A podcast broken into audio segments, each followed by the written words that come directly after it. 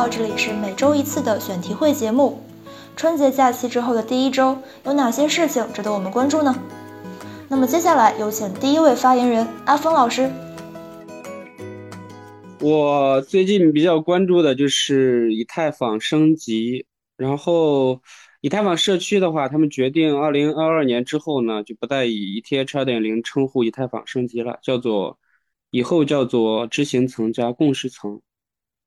呃，但但是其实的话，用户不用做出任何的改变，然后之前的路线的内容的话也没有呃任何的变化，只是称呼上做了一个变化。但是呃，我们要从中解读哈，就是我觉得能至少有四个方面的值得来关注的吧。首先就是这个团队决定升级以太坊他们的决心啊，或者说是技术开发啊，这个。呃，已经准备的，就是说临门一脚了吧？我觉得应该是今年二零二二年肯定会来。二零二一年的时候，EIP 幺五五九通过之后，然后在这个嗯转 POS 之后呢，就矿工的奖励就没有了啊。这两下的作用的话，就是会让 ETH 代币进入通缩，所以 ETH 代币的那个呃货币的属性哈，就又会增加一点。第二个的话，就是对公链。底层对对其他高性能底层公链有一个很大的利好，为什么呢？就因为 ETH 它这次的，即便是它能顺利升级哈，它对性能不会有任何的提升，不会有任何的提升啊，呃，真正提升它的性能还需要一年或者是几年之后，它的分片落地之后才有可能实施。那这个又是一个非常浩大的工程，可能还有很久啊，而且这次升级呢。反而有可能会降低它的性能啊，因为之前我看前两天那个 V 神在社区中，他跟大家说，呃，跟大家这个分享的时候啊，就说，呃，因为每次区块确认啊，都需要，呃，都需要几千个签名哈，就是这些节点去签名，呃，那现在的话，就是在 POW 机制下的话，它的，嗯，区块的。频率哈，就是每秒是十二秒钟或者十三秒一个啊，十三秒一个。那 POS 之后的话，那这个时间可能还会有还会增增长增长哈，还会加长。如果这个时间比如说变成十六、十七秒，呃，出块时间哈，那这个就反而会让它的性能下降。所以的话，这会利好其他的一些高性能的底层公链啊。对，这然后是这是第二个。那第三个的话就是，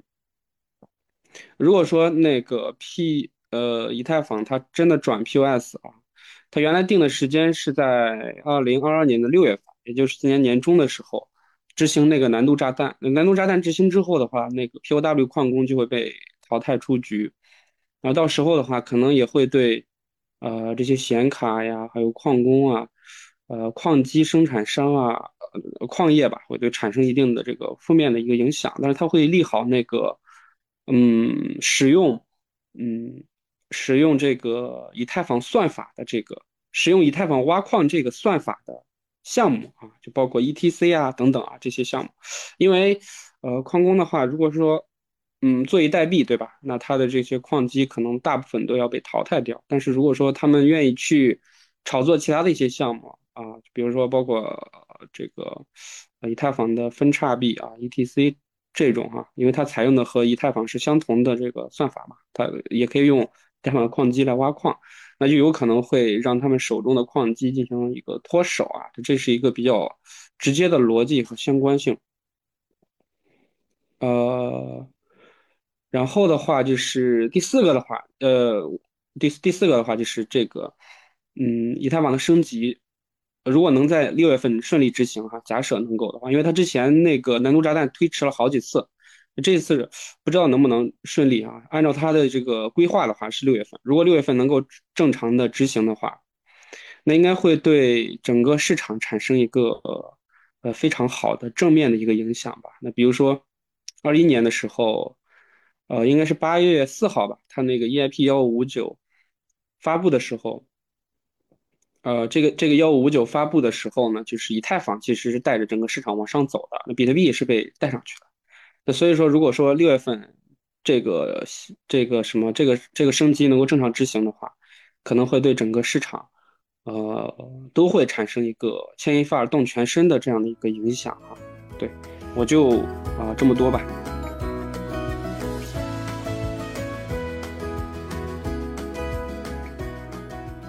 嗯，我这边的话，呃，关注了这几个方向吧，这几个领域，一个是这个游戏 NFT。然后这个我看到那个呃，Animal Brands 它的子公司叫 N 位，它和这个国际奥委会去推出了一个这个。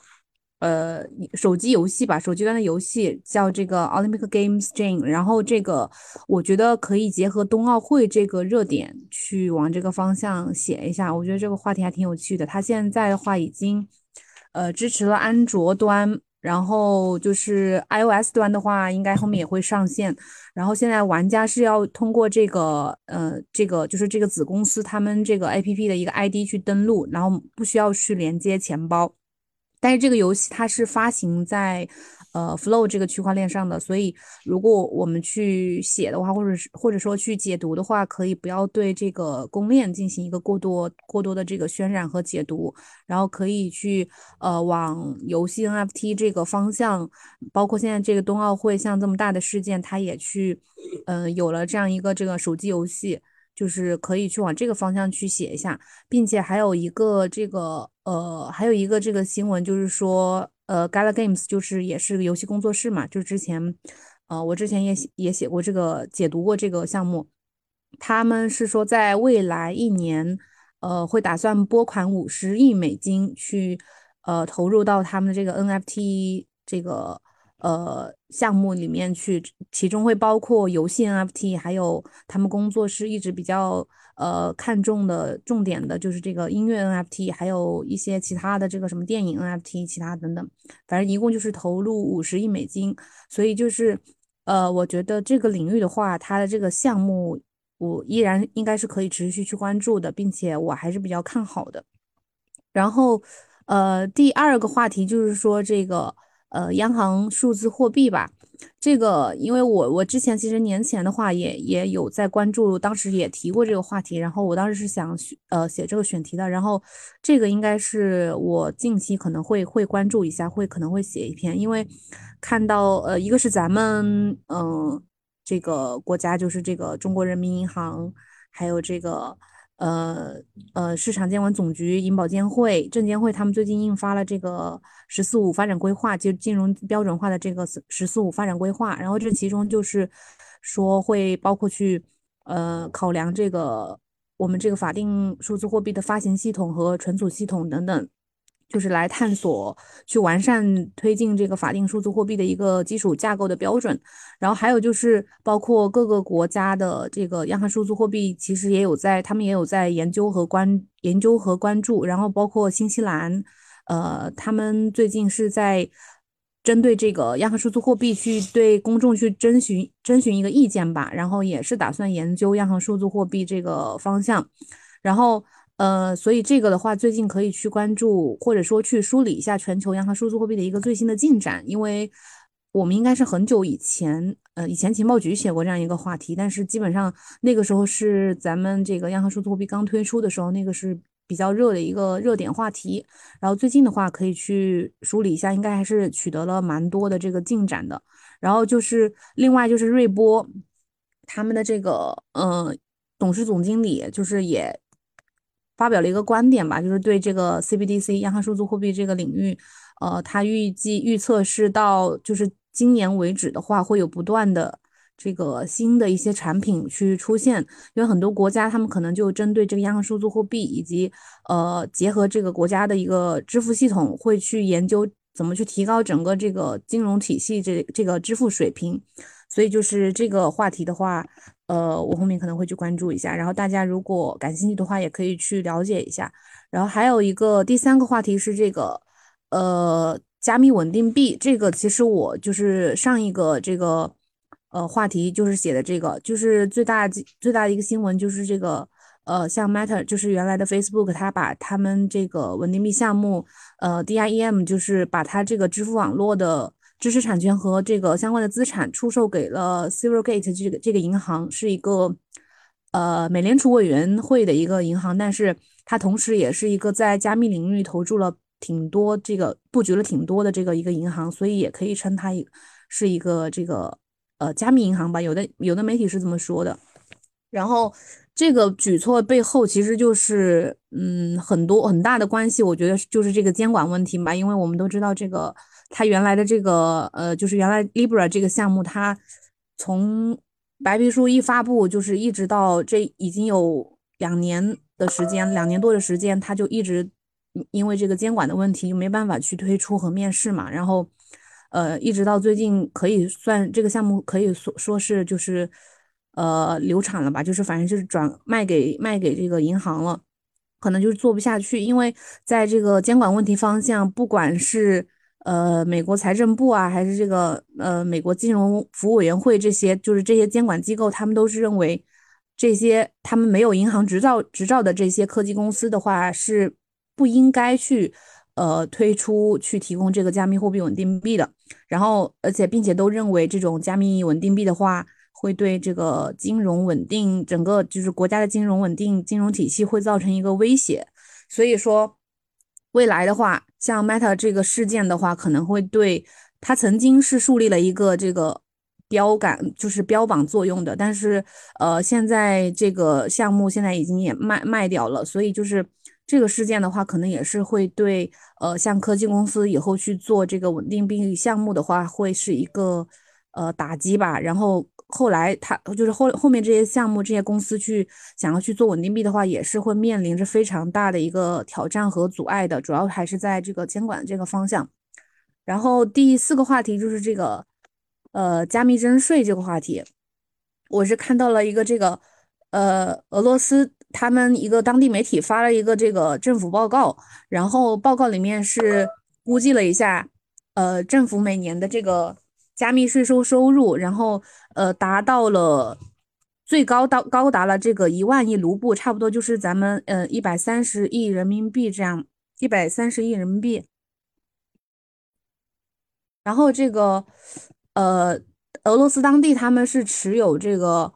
呃一十二百分之，就是有百分之一十二的人都持有这个加密货币，然后差不多是。呃，两百一十两千一百四十亿美元，然后他们的这个呃持有加密货币，就是在交易所注册用户的这些用户数量还挺多的，差不多呃在国外交易所的这个用户数量有差不多一千万，然后加上有很多这个大量的场外的加密货币交易交易者，所以就是呃这些政府机构就是说他们像这个国家，他们最最直接的这个征收的加密税收的话，可能。可以，就是每年可以达到一千四百六十亿卢布到一万亿卢布这个范围，所以呃，我感觉可以去盘点一下，就是已经开始对加密交易进行征税，或者是正在计划去征税的。因为之前我记得阿根也说过一次，就是呃，当时是说韩国好像是有这个计划，呃，进行这个对加密进行征税，所以可以去盘点一下这些。呃，有计划的这些国家，然后包括去整理一下这些数据什么的，然后这个这个话题应该也也是可以呃写的一个话题，嗯，然后然后我这边差不多就是关注了这些哦，刚刚刚更正一下，就是那个卢布那个换算的话是呃一一万亿卢布的话是差不多呃一百三十亿美元，不是人民币，说错了。然后其他的呃我关注的主要是这这几个领域。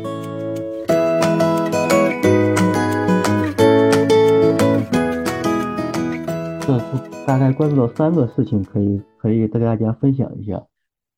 第一个是昨天吧，昨天就是第一支比特币矿业的 ETF 挂牌了纳纳斯达克，资料申请跟挂牌时间都挺有意思的。它刚好是 SEC 是一月二十六号公开了就是这支 ETF 的资料，然后二月八号就昨天挂牌纳斯达克，这段时间刚好是比特币。触底反弹的时间，从三万三左右跑到四万四。去年十月份的时候，比特币不是首支期货 ETF 被 SEC 批准的时候，比特币也涨了一波嘛？不知道这次上涨跟这次 ETF 跟这支 ETF 的批准有没有关系？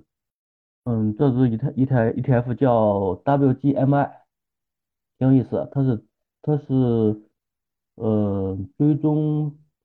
的是比特币矿业。相关的企业的那那些数据，它的标准那个是我专门网上查了一下资料，所以标准是百分之五十以上的收入和利润来自比特币挖矿或者比特币挖矿提供的软硬件服务的产品。所以说这个这个 ETF 的通过的时间点，包括它资料披露的时间点都挺有意思，包括它这个名字 WGMI 也挺有意思。嗯，大家要是有兴趣的话，可以关注一下这个 ETF 的内容。另外一个是，呃，我昨天看看的文章有一个非常有意思的概念，叫做模块化公链。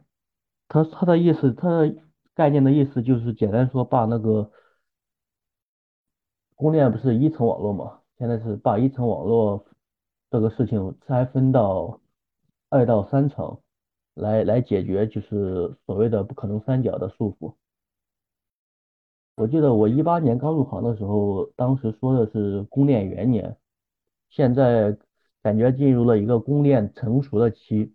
你看现在市值，原来写文章的时候也说到过这个问题，就是市值前十的项目有六个是公链，像以太坊 ADA、SO、Luna、DOT、ABA 叉的这种这些公链项目，虽然说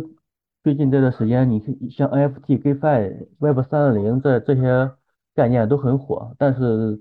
公链反而是悄无声息的跑到了 C 位，我觉得这个这个挺有意思的。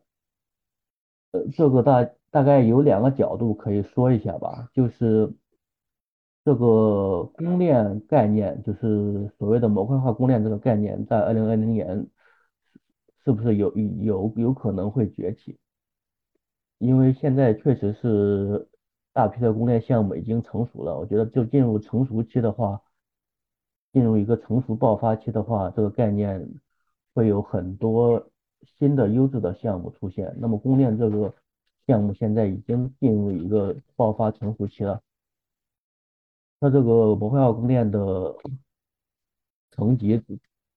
分的也非常非常细，我觉得挺有挺有挺有前途的。因为我刚入行的时候就是纯公链项目出来的。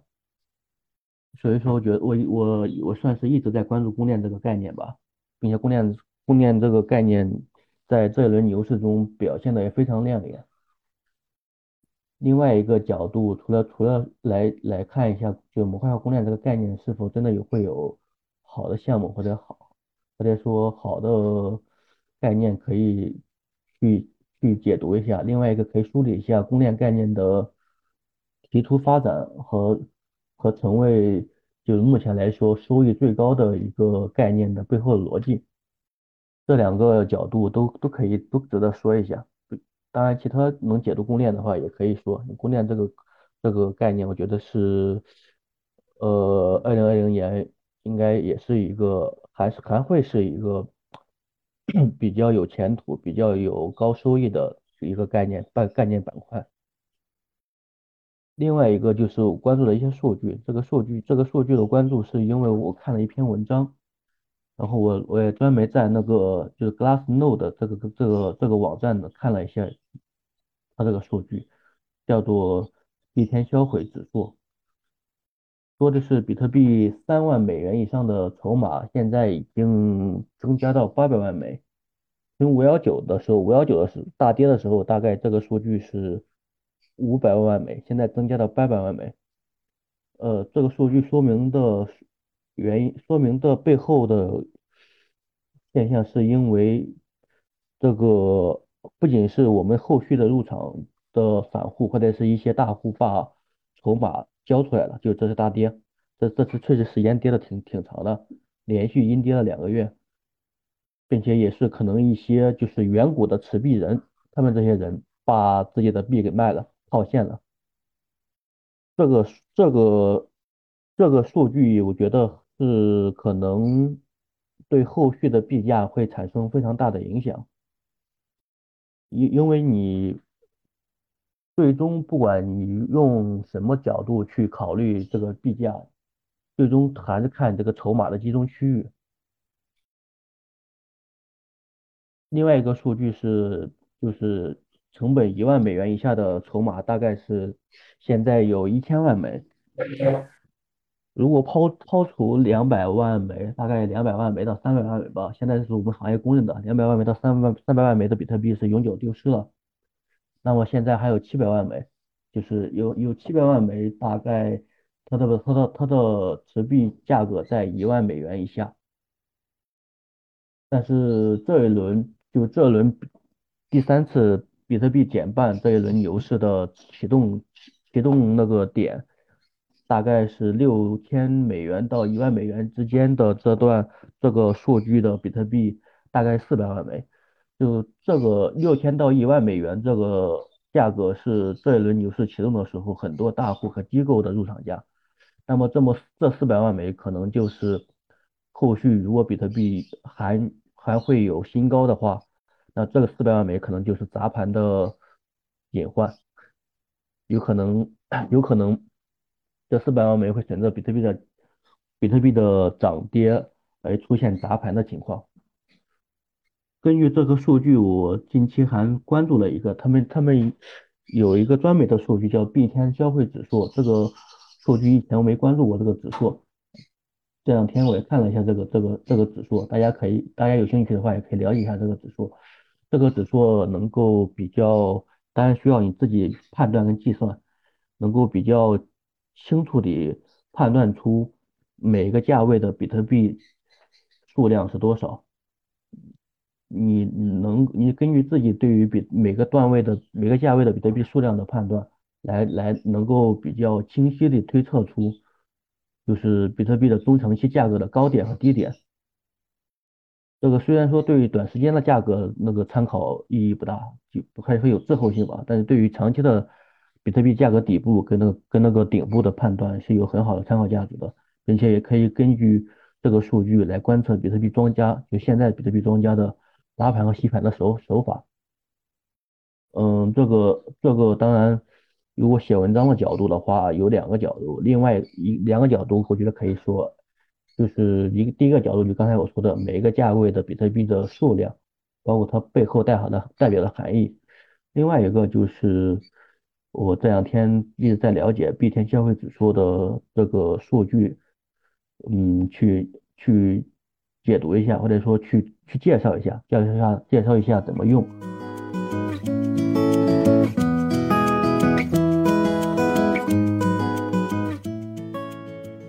首先第一个的话就是，呃，看到那个新闻，就是 Montball 对 OpenSea 发起吸血鬼攻击。就是关于 OpenSea 的这个问题，我们之前也讨论过不止一次了。然后这一次的话，就是对 OpenSea 挑战的是 Montball，然后它这个方式的话，就是通过亏本出售 NFT 的方式来发起的。就是我觉得也可以再继续关注一下相关的这些问题。呃，然后第二个的话，就是今天早晨《法制日报》就我们国内的一个呃这个这个这个期刊吧，应该是。然后他发布了一篇文章，呃，然后就谈到了这个数字虚拟人，呃，他就是从这个法律层面上面来去讲到了这个数字虚拟人的一些，呃，这个他他的一些权利，呃，包括他现在的话可以受到这个著作权法的保护，以及这个他可以享有商品化权和公开权等等，呃，然后就是数字虚拟人的话，它应该是属于元宇宙的一个部分嘛，然后我们之前的话一直都没有谈到过。嗯，就是我觉得也可以写一下，但是呃，就是写这种相关文章的时候，我一直还挺疑惑的，就是嗯，它好像是跟我们加密的圈子关系不是那么的大，好像还是更加偏向于一些就是传统的科技领域。对，然后就是嗯，用一个什么样的角度切进去？嗯，就是我最近也是在嗯去关注这个方面，然后去想一下怎么去切比较合适。然后就是第三个的话就是。呃，上一周二月四号的时候，那个 B I B A Y C 猴子他们那个团队的创始人，呃，个人信息被扒出来了嘛？嗯，就是说是那个人肉搜索，然后也就引发了一些就是关于大家讨论呃 Web 三世界的这个隐私问题。嗯，然后我觉得也可以做一个呃盘点，然后来去看一下这个关于呃区块链的这个就是一些隐私服务各种各样的一些项目，包括一些。呃，这个币种以及公链，然后他们的这个发展情况呀，等等的，对，嗯，其他就没有了。我我的话这边是关注到一个最近一个比较重要的一个一个事件啊，就是财经事件啊，就是我二月份加密财经日历也写到了这个九号，就是美国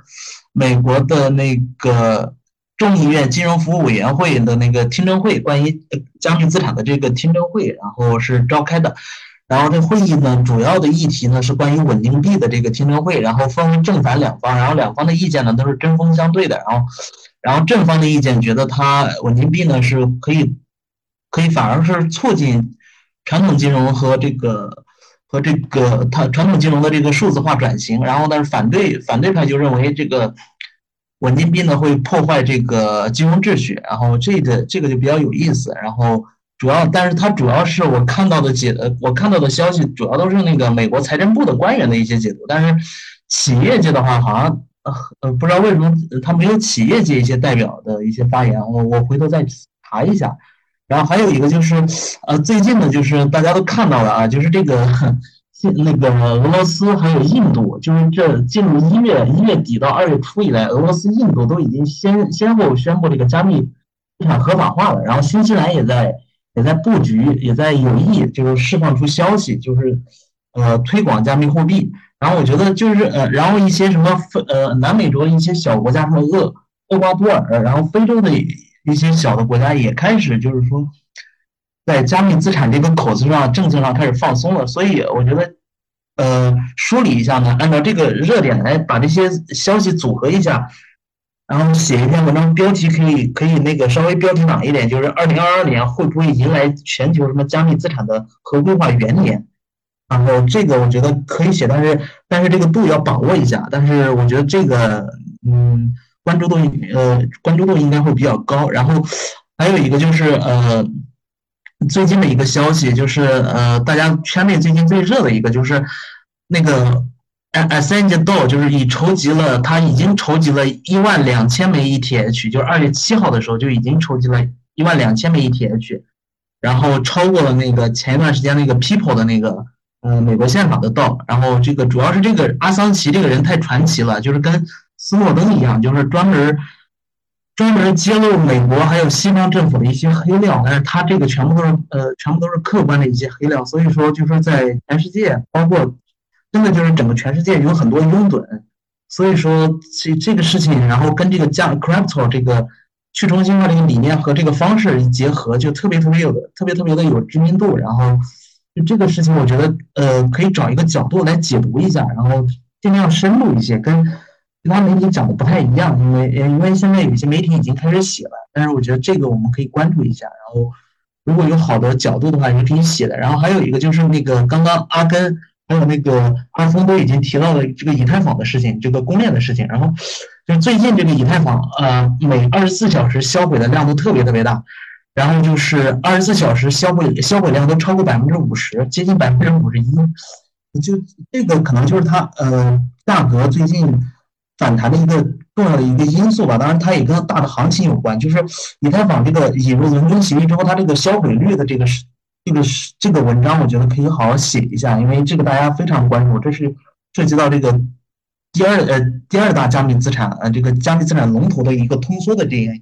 这样一个事情。然后还有一个就是呃最近嘛比特币价格的一个反弹，我个人感觉啊，其实它很有可能就是跟全球的这个局势有关，因为就是比特币是嗯数字黄金嘛，乱世囤黄金，就是美国在美国其实在挑动这个乌克兰跟俄罗斯之间发动战争。但是呃，而且美国其实把这个架势也做得非常非常的足，然后他已经派了他的什么空军还是陆军八十四师已经进入到乌克兰了，就是这个呃这个火药味就特别特别浓。但是实际上，很多人其实分析来看，就根本这个这场仗打不起来，因为美国是要通过这场战争配合他这个美美美联储的这个全球加息，让资产美元全部回流到美国，然后顺带就是把。呃，乌克兰搞残了，然后把欧洲的让欧洲的这个发展倒退二十年，因为资本外流，还有就是它的那个俄罗斯那个天然气管道这个，呃，俄罗斯天然气管道这个能源问题嘛，给欧洲给欧洲造成困难，然后所以说这个可能也是诱发比特币价格上涨的一个原因，就是我我觉得就是可以以此为切入点，然后谈一下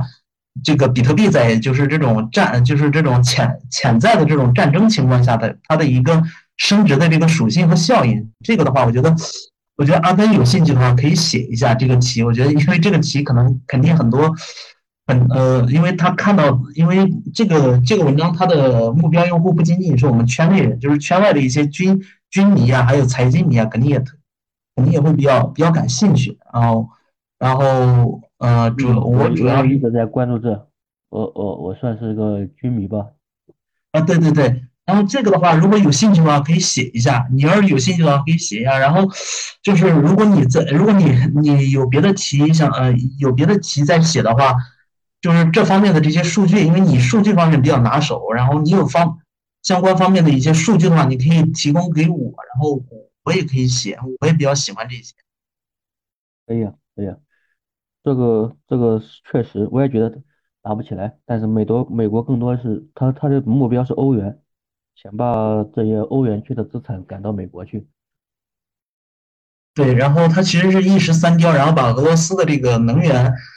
呃，这个什么北溪二号这个管道也也给这个计划也给搁置了，所以它是一个综合的一个布局啊。对，这个这个其实对啊。但是我国被送出了神助攻嘛，所以以后有一亿吨的石油是吧？要用美欧元结算。我我国现在这个这个这个手段也是一石三鸟，挺有意思。嗯嗯，对对，所以反正这个就是对比特币来说，对比特币价格上涨来说，是不是构成利好？我觉得就可以就可以那个什么，嗯，可以那个解读一下。